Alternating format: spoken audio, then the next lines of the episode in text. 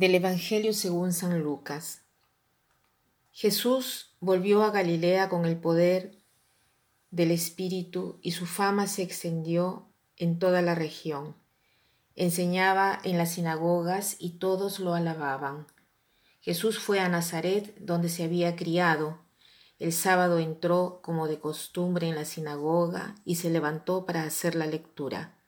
Le presentaron el libro del profeta Isaías y abriéndolo encontró el pasaje donde estaba escrito, El Espíritu del Señor está sobre mí porque me ha consagrado por la unción. Él me envió a llevar la buena noticia a los pobres, a anunciar la liberación a los cautivos y la vista a los ciegos, a dar la libertad a los oprimidos y proclamar un año de gracia del Señor. Jesús cerró el libro, lo devolvió al ayudante y se sentó. Todos en la sinagoga tenían los ojos fijos en él. Entonces comenzó a decirles, Hoy se ha cumplido este pasaje de la Escritura que acaban de oír. Todos daban testimonio a favor de él y estaban llenos de admiración por las palabras de gracia que salían de su boca. Jesús está en la sinagoga y lee un párrafo un párrafo del profeta Isaías que decía, El Espíritu del Señor está sobre mí porque me ha consagrado por la unción. Él me envió a llevar la buena noticia a los pobres, a anunciar la liberación. Este párrafo que el Señor lee y lo aplica a sí mismo, también nosotros lo podemos aplicar a nosotros. También sobre nosotros se ha posado su espíritu, el Espíritu del Señor está sobre nosotros. También nosotros somos mandados a llevar la buena noticia y proclamar a los prisioneros la liberación. ¿Y cómo hacemos? En primer lugar, tenemos que experimentarla nosotros. En primer lugar, tenemos que liberarnos nosotros. Pero liberarnos de qué?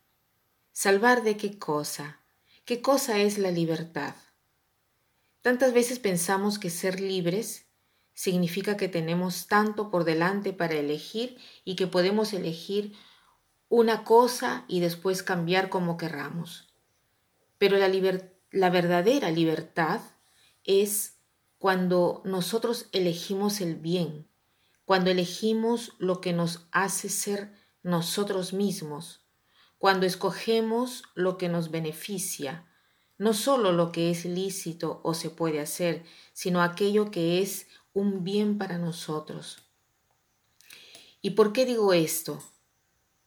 Porque muchas veces, cuando nosotros decidimos, lo hacemos escogiendo cosas que nos gusta, pero que no nos benefician y las consecuencias nos perjudican.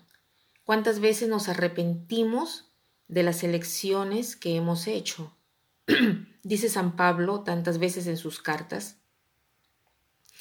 el bien que yo quiero no hago, el mal que no quiero, eso hago.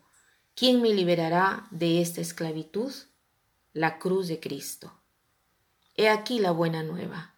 Nosotros, con la potencia de Dios, somos capaces de renunciar a aquello que pensamos nos haga felices porque aprendemos de Jesús a través de su vida, a través de su ejemplo, sobre todo revistiéndonos de su fuerza. Aprendemos a eliminar lo que no es bueno para nosotros, lo que es solo un encantésimo, lo que aparentemente es bueno, lo que más o menos nos gusta, las cuales consecuencias no nos gustan. Esta es la verdadera libertad. Si yo elijo una cosa, la cui consecuencia no me gusta, yo no soy libre. Hagamos un ejemplo simple, el del cigarro.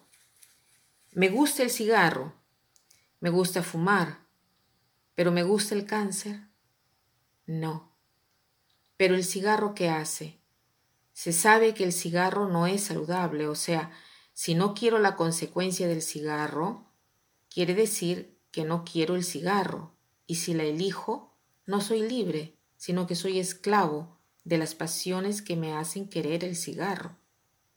Esto es claro en cuanto que se refiere al cigarro porque todos ven las consecuencias del cigarro. En todos los paquetes dice que el cigarro te lleva a la muerte. Para otras cosas tenemos dificultad para admitirlo, tenemos dificultad en querer conformar nuestro juicio eh, en lo que es claramente verdad. Pidamos hoy la gracia de hacernos liberar del Señor. Señor, haznos amar lo que nos beneficia, lo que corresponde a nuestro bien. Haciendo así y siendo nosotros libres, podemos liberar a los demás. ¿Cómo?